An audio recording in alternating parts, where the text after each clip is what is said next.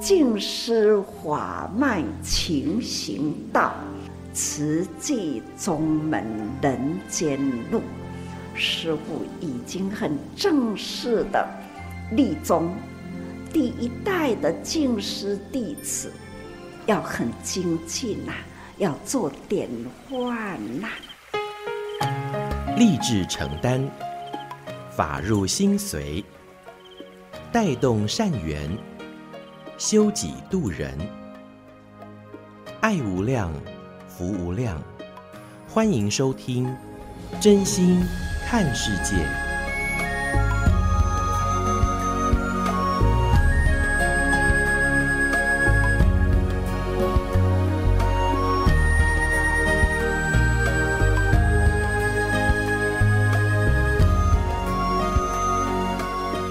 无量福无量，欢迎您收听《真心看世界》。大家好，我是美兰，法号慈明。在今天，我们首先邀请大家一起来发好愿，说好话，也做好事。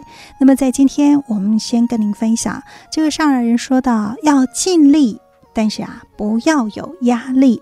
上人说一句好话能够缓和心灵的效应，那么一句不该说的话。会让人听来不舒服，那么也就会掀起负面的心灵效应哦。所以呢，我们要以开阔的心量与宏观的眼光来和心共事。那么，不要因为很着急就要求很多，不然的话，一时达不到理想啊，就会沮丧郁闷。所以呢，要负起责任，也要心宽念纯。呃，千万不要呃有发生什么样的一些事情就互相来指责，所以在做事的时候呢，我们尽人事不松懈，但是啊也要听天命，也就是说过程用心。结果随缘，所以呢，这是在今天节目首先跟大家一起来分享的，要尽力，不要有压力。当然，我们就是呃，能够真的是尽心尽力，那不要松懈。但是，呃，最重要就是过程用心。结果随缘，所以呢，这是在今天节目首先跟听众朋友们一起来分享的，那也因此而祝福我们自己，也祝福全世界喽。OK，这是在今天节目首先跟听众朋友们一起来分享的。那么接下来呢，要跟大家分享的这一段上人开示呢，上人说，慈济人在任何一个有苦难的地方。只要我们有因缘可以踏进去，那我们就会尽量去帮助。那不仅是呃对贫穷苦难人的帮助，那么对有一些心中有无名烦恼的，我们也希望能够解开心结。所以呢，在今天我们就呃一起用心来聆听这段上人的开示。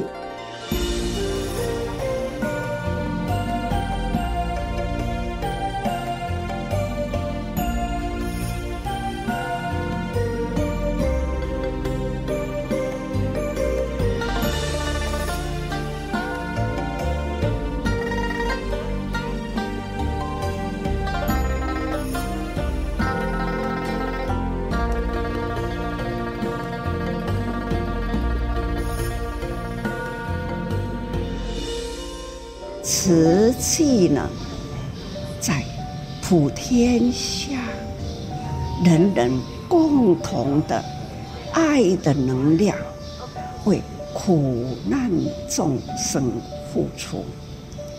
慈济人在任何一个国家，只要呢比较邻近的国家，而且呢。我们能踏进去的因缘有，慈济人一定会去啊。当然啦，有的国家呢是缺了缘，我们走不进去，也没有因缘，我们要付出，他们没有因缘接。可以呢，在那样苦难的地方去付出，等等啊，这都是缺因缘。菩萨招生的确啊，很多的因缘，要花这一份心，有心有愿，他周围的朋友、社区就会有因缘听到，听到有慈济的团队，慈济的团队呢，可以开阔的因缘呐，去帮助人，不只是贫穷苦难的帮助，也可以呢，解开他心中的无明烦恼。的人呐，虽然我没有接触慈济，但是呢，我有朋友跟我分享。我的朋友分享了慈济的道理，因为这样的因缘，打开了心门，也得救了。从这样的因缘走入慈济，所以啦，因缘是不可思议呀。等等的因缘很多啦，所以说来时间呐，只要好好的把握因缘，好好的不放弃，慈济路啦，大家呢都一站一站的往前开，开的呢一代比一代。广，更广，这就是慈济人多啦，爱心力量大，那慈济情啊越拉越远，所以叫做结有情人，拉长情啊，可大爱啦，这。词的情，一代一代连。那一个人在扩，五个人、五十个人、五百个人，这样不断的扩张。因为呢，佛陀说法的时代，全球呢人口有多大？有多么多？其实不很多。佛陀的时代，交通不方便，就是要人人相传，人数也不多，交通又不方便，这种事呢，有因呐，缘还没有扩大，但是只要有。因呐，绵绵的把它拉住了，这个缘呢就会一直一直开枝长叶，一点点起来。所以呢，一粒好芒呐，只要这一颗种子呢，健全的种子，只要缘一到了。这一颗种子呢，就会成为苗，菩提树苗啦，那个栽啦、种啦，种落去，那个树苗一栽，就已经呢长出来了。这种呢，周围的缘，有大地滋润的大地。肥沃的大地，那含藏的这一颗种子，靠了天后、阳光啦、空气啦，那风啊，这个空气，那它就会因缘成熟，这颗种子变成了树苗，变成了树、秋长，开始它不断的散枝、展叶，经典起来。现在呢，就如委员辞呈，已经呢树丛了，不是跟那树长，已经呢是丛林呐，道场就是丛林，精舍呢也可以丛林，因为精舍里菩萨集中在这里，在家菩萨。智慧长，你那个家，那这个道气呢，和你心呐，生出了欢喜，法呢，法吸收的很深，发这一念心出去了，就可以呢，分享人间法，去感动人，那广招来做。借力使力，就大家人的力回归了，那就是多量啊，量多了，严苛。所以登基的经就是种子，要长长永恒，就叫做拉长情。就如我，我是拉的是。佛陀的情，因为我要为佛教，要为众生，我心心念念释迦牟尼佛来人间的一大事。佛陀过去两千多年了啦，这么冗长的时间，当然啦，也要有冗长的这样的话。情要长的缘，所以我不断的要把佛陀为天下有情人去拉线，所以叫做拉长情，一直介绍了佛陀来人间的一大事，不断不断的介绍。这。不是说啊，师傅你讲过去啊，啊，今仔个听到，是啊，我要天天说，天天说呢，那道心呐就纷纷长。假如啦，我不天天说，这个纷纷要长出来的，那就是没有因缘，那不传就会断。所以我要传，天天传，大家听得很习惯，已经入心了啦，入心的起于行动了。这种呢，结有情，这样的法脉啦，绝对不会断。所以拉长情，就是法脉情行道。宗门人间路，宗门就是接近人间，在人间人群中开大门，所以因缘是多么的重要啊！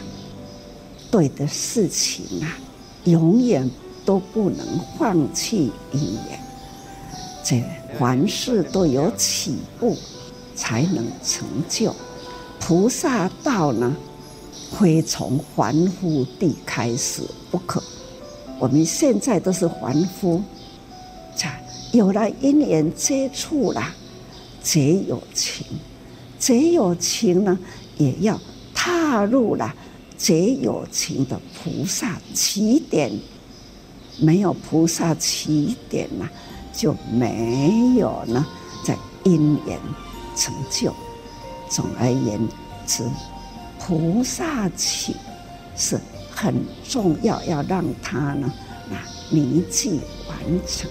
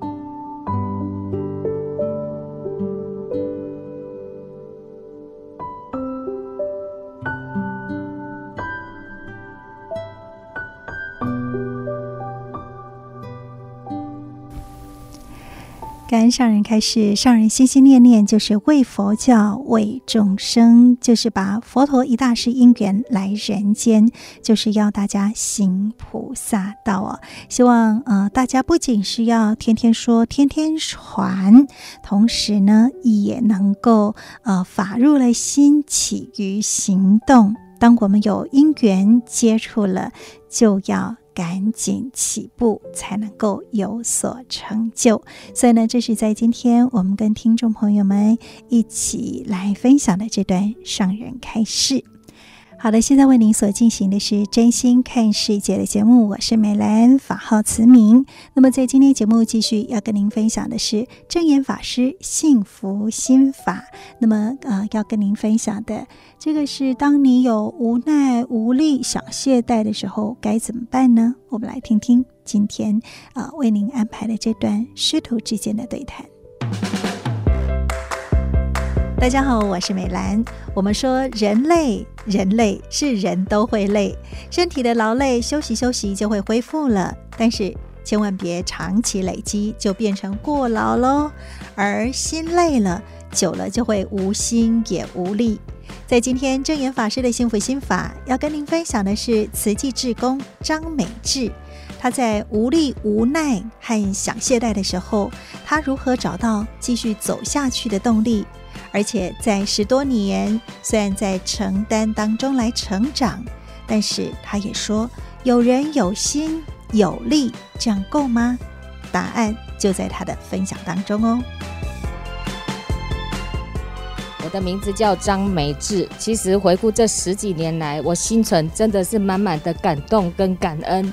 我也曾经是有过惶恐跟不安，但是十几年来的走过。我真的很感恩带领我进来慈济的慈玲师姐，因为有她的接引，我才能进来慈济这一条菩萨道上。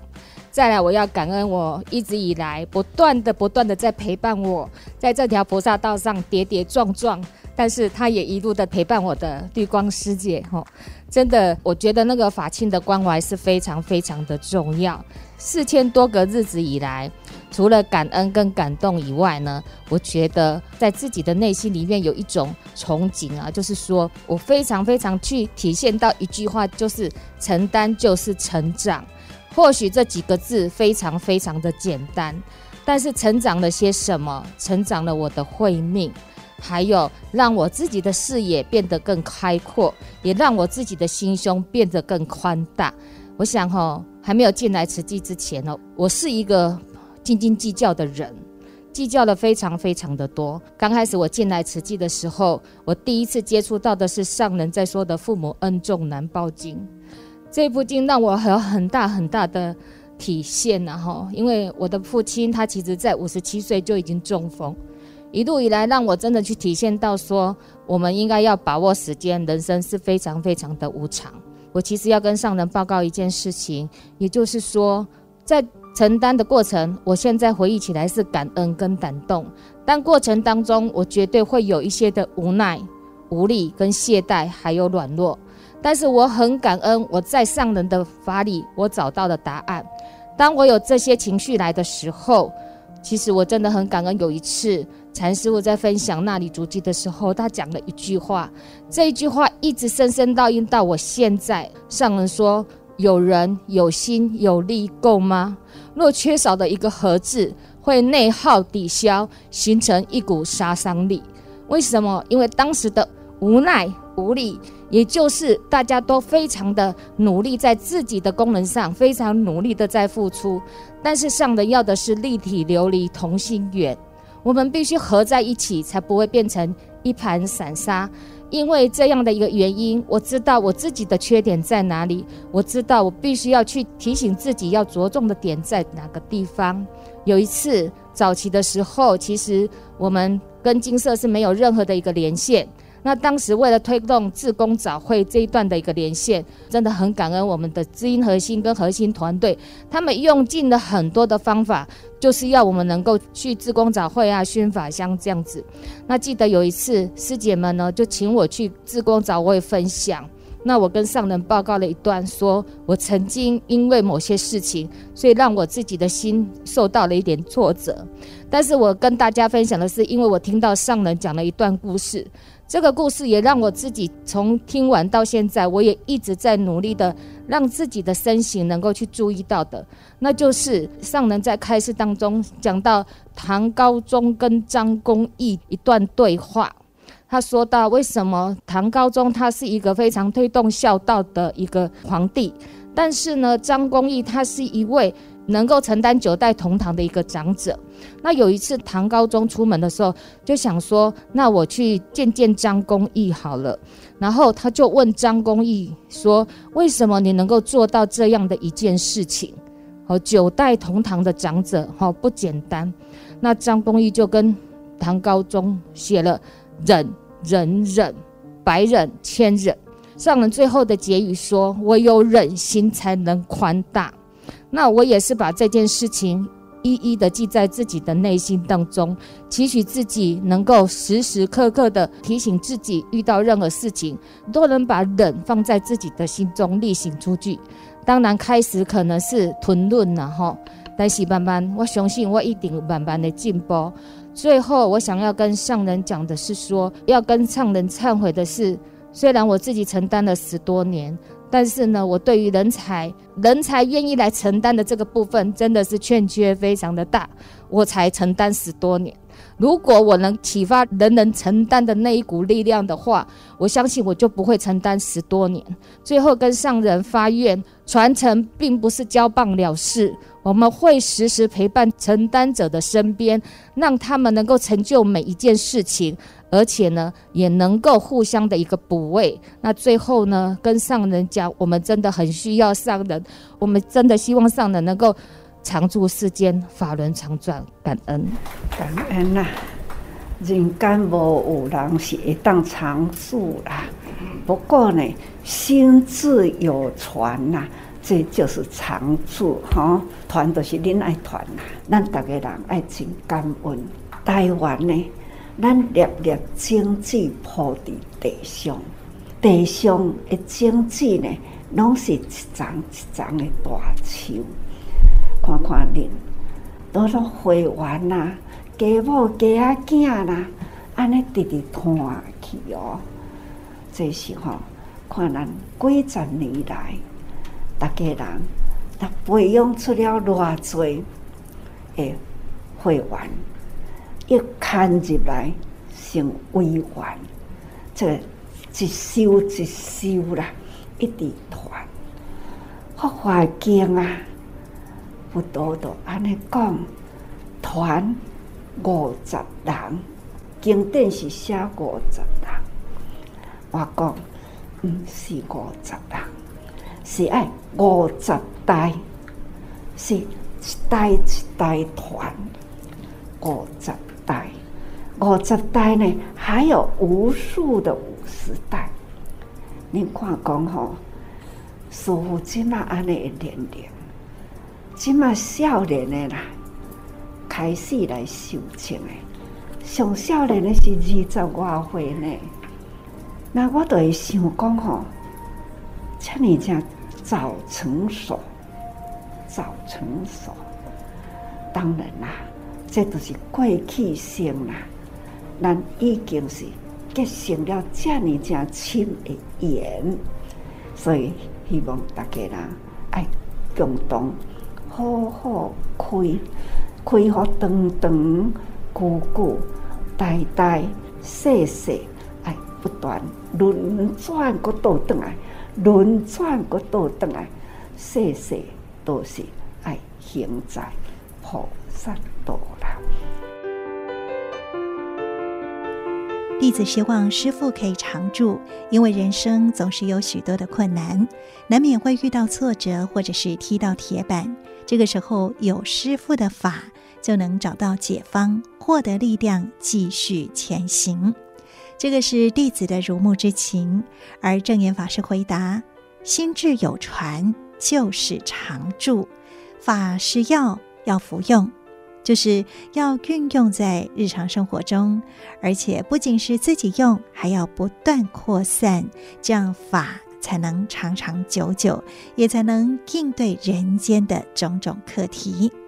所以，不管是无力无奈，或者是想懈怠了，别忘了在法中来找答案哦。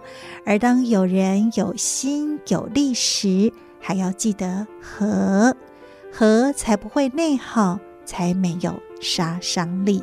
我是美兰，正言法师的幸福心法，我们下次再会，拜拜。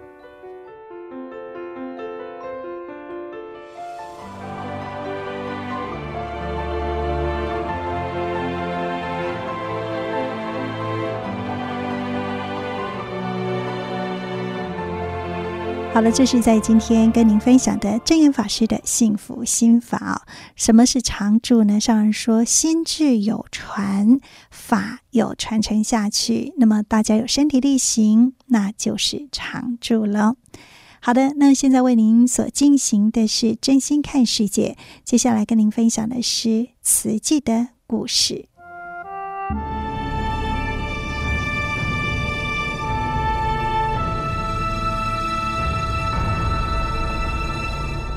慈济的故事，信愿行的实践系列二：善护。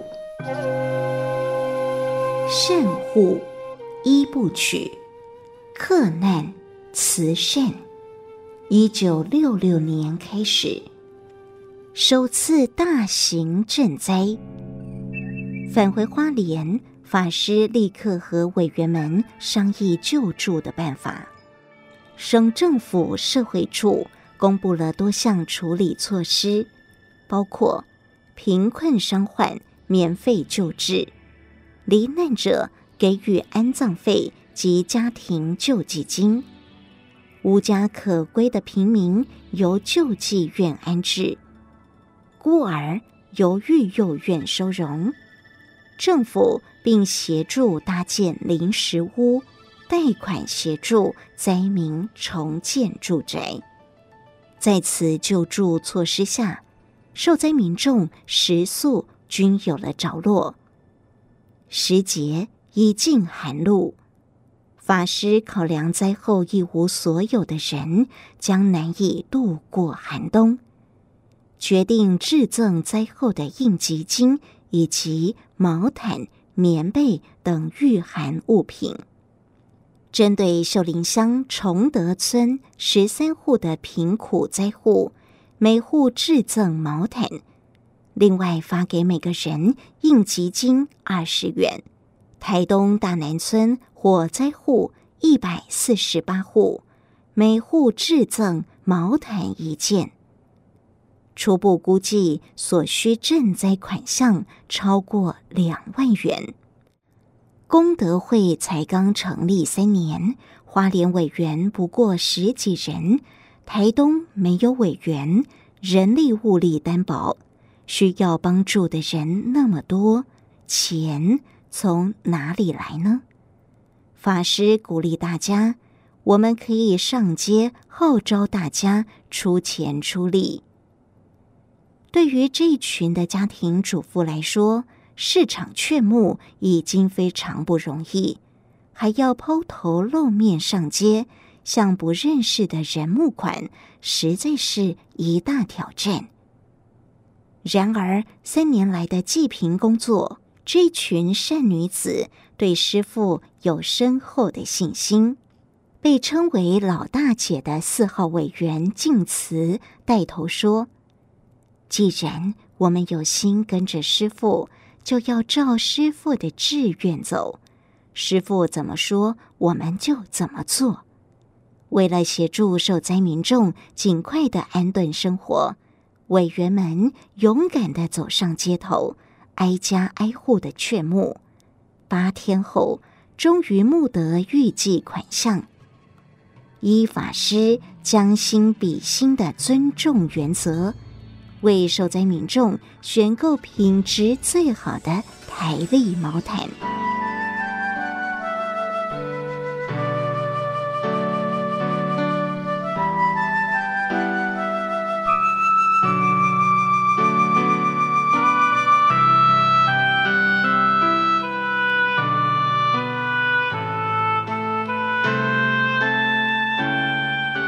在此同时委员也将木来的二手衣细心的清洗、煨烫、缝补后，整整齐齐和毛毯打包妥当，用卡车运送到台东。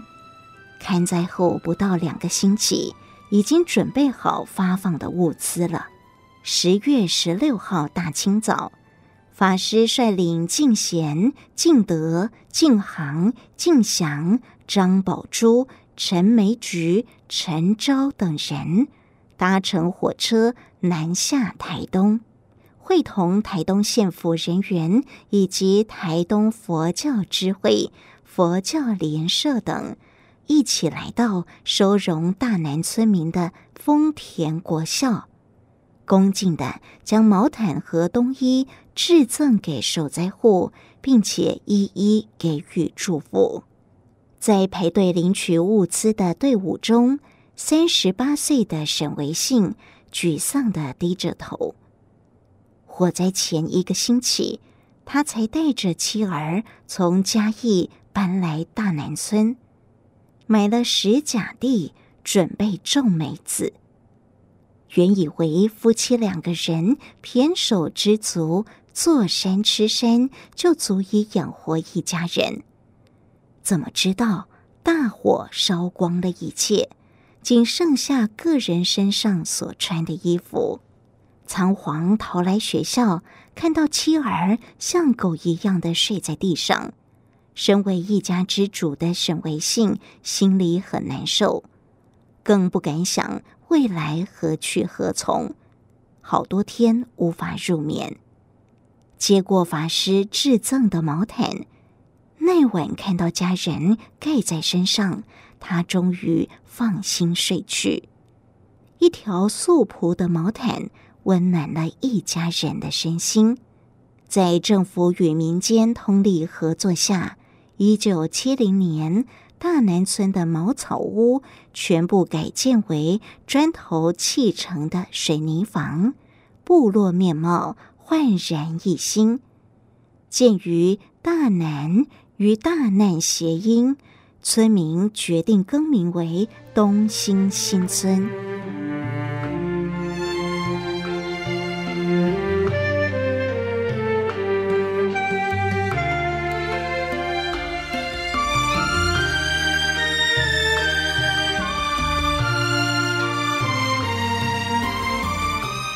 艾尔西风灾是功德会成立三年多来第一次的大型赈灾。尽管道路中断、灾区路遥、人力物力单薄，法师坚持实地访查、亲身关怀，脚要走到，手要伸到的去帮助。从此奠定了慈济实地勘灾、亲手发放的急难救助原则。爱尔西风灾过后二十六年，一九九五年，慈济全省委员联谊会上，六十四岁的沈维信手捧着当年领到的毛毯，站上讲台说：“这条毯子我要送还给师父。”当年厚实的新毛毯，经过二十几年的洗涤，已经变得单薄。褪色的毛毯却深刻记忆了法师亲手传递的祝福，也记忆了慈济第一次大型赈灾的心路。而十岁的黄丽玉和八岁的王秀珍，长大后不约而同地加入慈济。成为委员，才知当年来赈灾的慈善组织就是慈济。王秀珍说：“那一年，外婆摸着毛毯告诉我，将来有能力也要帮助别人。从此，在我心中种下了助人的种子。”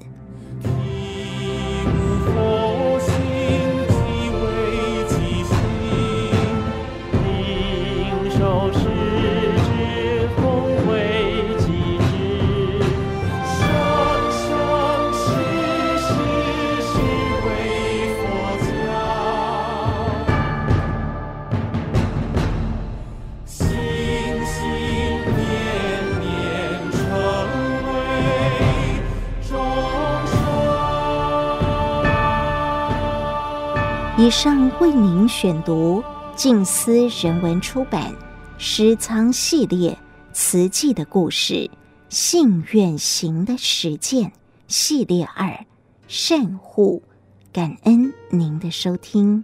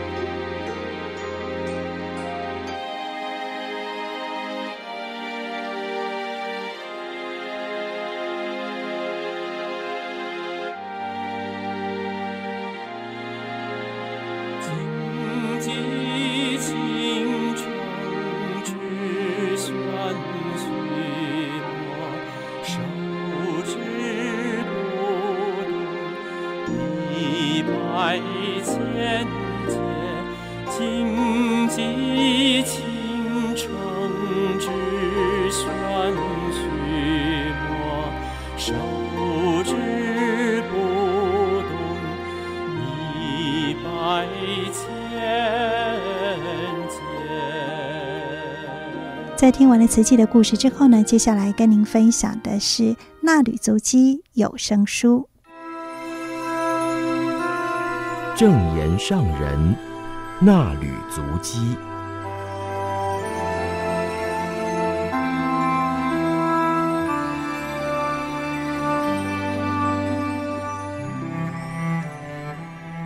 欢迎收听正言上人衲履足迹有声书。大家好，我是美兰，法号慈明。今天要攻读的是六百七十五期的《慈济月刊》，二零二二年十二月八号到九号的衲履足迹。分享的主题是苦人所苦。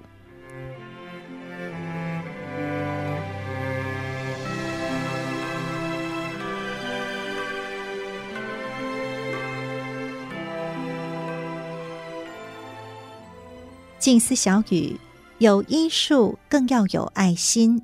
视病如亲，甚至视病如己。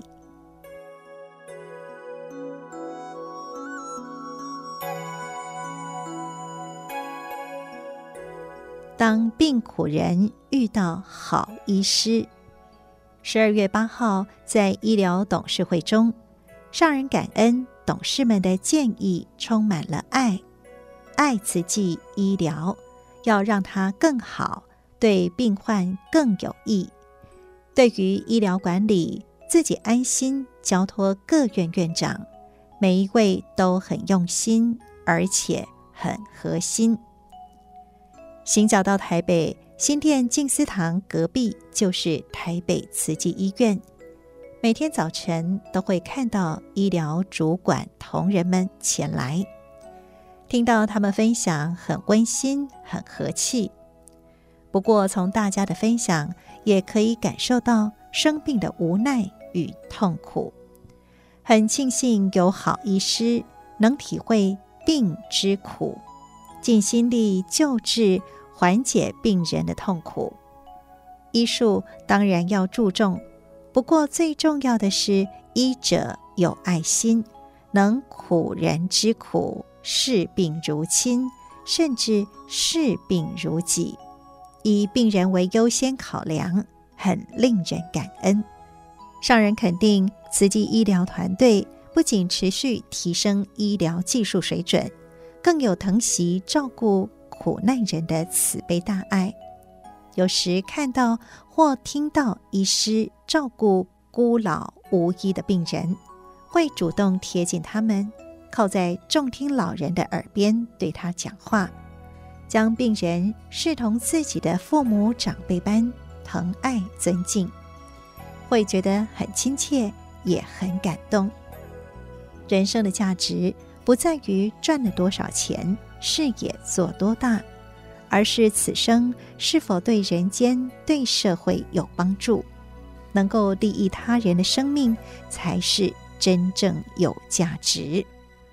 佛法讲因缘果报，因缘果报合乎科学逻辑，也是宗教核心的真道理。我们能在台湾生活都很有福。这几十年来，社会经济发展得很好，医疗也很发达，但总是有人会遭遇无常苦难，而慈济人发挥佛法精神做慈善，就是要帮助苦难人。上人说，慈济人来自不同的生活背景，有不同的年龄层，但是会共聚在慈济，都有共同的一个心念。就是本性之爱，人人心中都有一份清净善良的爱，不论有什么社会地位，不分学历高低，听他们分享自己的人生经历和所做的慈济事，都觉得很有价值。若没有佛法，就不会有今天的慈济，可以在许多国家地区关怀帮助苦难人。因为有佛法，全球慈济人为佛教、为众生而尽心尽力。但是受助者不分宗教，而且慈济人与不同宗教团体、人道组织合力救助天下苦难。上人说，慈济人不论在哪一个国家，就地发挥爱心，也引导启发许多人的爱心，造福当地苦难人。或是远途而来的难民，慈济医疗与教育也要培养如此有爱的人才，共同承担志业，发挥爱的能量。医疗管理很复杂，也很辛苦，因为事关人命，更需要谨慎细心。我很感念医疗同仁抢救生命、守护生命的辛劳。更感恩他们用爱抚慰着贫病人，让他们安心接受治疗。还有慈济人给予的慈善力量，不仅能照顾贫苦病人，也可以照顾他们的家庭。因为慈济人是如此无私付出，四大志业也都要尽心尽责，才对得起这份大爱，就凭救病。都是我们的责任。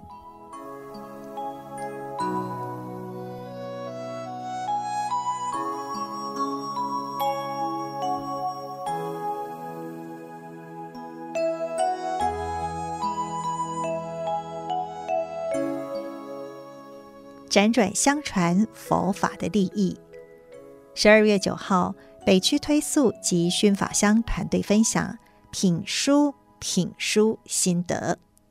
上人说：“大家用心闻法，并且在品书会中相互讨论，彼此鼓励，同行善道，在佛法上殷勤精进。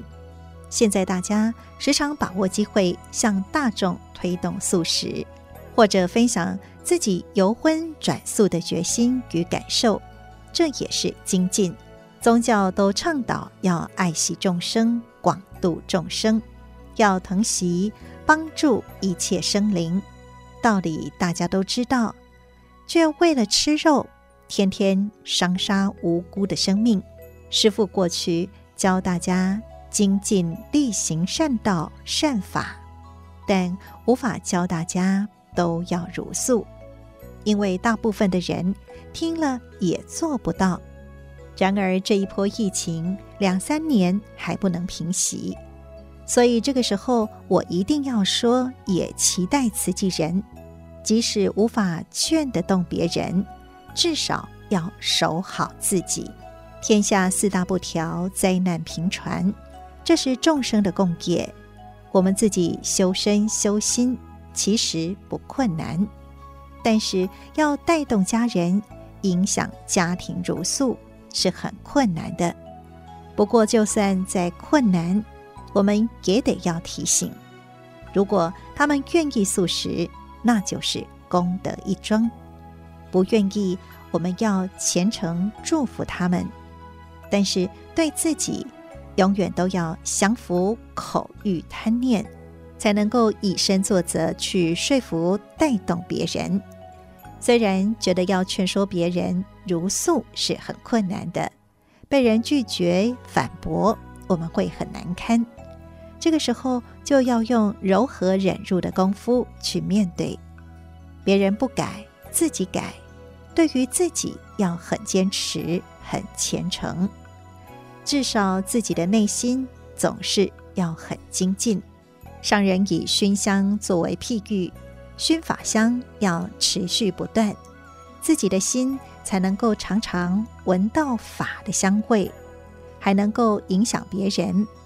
假如离开法一段时间，香味就会渐渐淡化、消失。所以要多接近善友，多接近法的源头，听法之后传给别人，也在传法的香气，让别人受到法的利益，很乐于靠近传法给自己的人，也乐于把法再传给其他人，接引更多人熏法香。所以要传法度化众生。就要走入人群中，而慈济人分布各地，从事不同的行业，有很好的因缘可以走入人群。期待大家珍惜因缘，要多来靠近法，了解佛法，也了解慈济的精神理念。就像你们刚才的分享，说自己、说别人的心路历程。说熏法香劝素食，大家听了有感受，这些分享内容都是法。上人说，读书会、品书会也是共修的方法之一，而修行一定要入人群，比自己独自用功的收获更多，因为共修时可以听到不同的人分享的心得。是自己读书时没有想到的，能受到更多的启发，或者是文法读书以后发现自己的错误，就在共修时当众忏悔，接受大家的监督，就能够彻底改过，不再犯错。上人指出，向大众述说自己的过错并忏悔，称之为发露忏悔。把过错发露出来，就是在洗涤自心的无明垢秽。假如发现自己做错事，或是有不好的习气，却是把它隐藏起来，就很容易放松警惕，而重蹈覆辙。要不断地修除习气，改正错误，才有办法返璞归真，归向原本就具有的真如本性。才有办法转凡为圣，从无明转为智慧。所以修行要在人群当中，忏悔也要对众发露忏悔。如此忏悔即清净，忏悔过后，在人群中会很自在，能够一心专注勤精进。慈济人闻法自省。还要自我启发爱心，与大家同行菩萨道。自己了解法，就要弘法利生。所谓弘法，不是去讲经说法，是与大家分享自己闻法的心得，鼓励大家听法，不断接引人来走菩萨道，要让越来越多人得到闻法的利益。上人提及。《法华经》随喜功德品中，闻法的人向其他人传法，这些人再传法给别人，如此辗转至第五十人，都有随喜功德。其实传法没有限量，一个人也不只能将法传给五十人，而是要代代相传，不断地接引人。不断让人受到佛法的度化。上人说，如果一代平均五十年来计算，从佛陀说法到现在两千五百多年，已经过了五十代。两千五百多年后的现在，听到《法华经》的人又发心立愿，再传五十代，佛法就不会中断消失，而且。代代都有人开道铺路，力行菩萨道。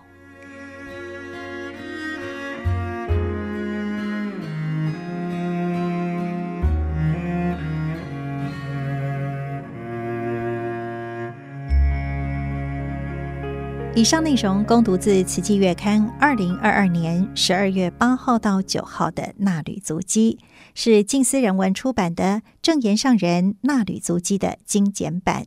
更完整的慈济脉动与上人的开示，以及师徒之间的感人对谈，请阅读每季出版的证言上人的《纳履足迹》一书。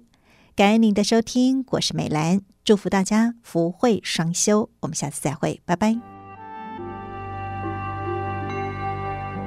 深深妙理无量意，众生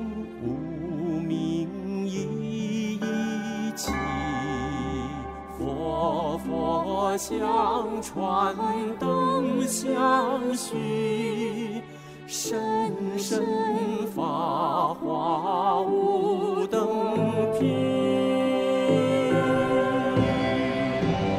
啊君思有念，明真谛。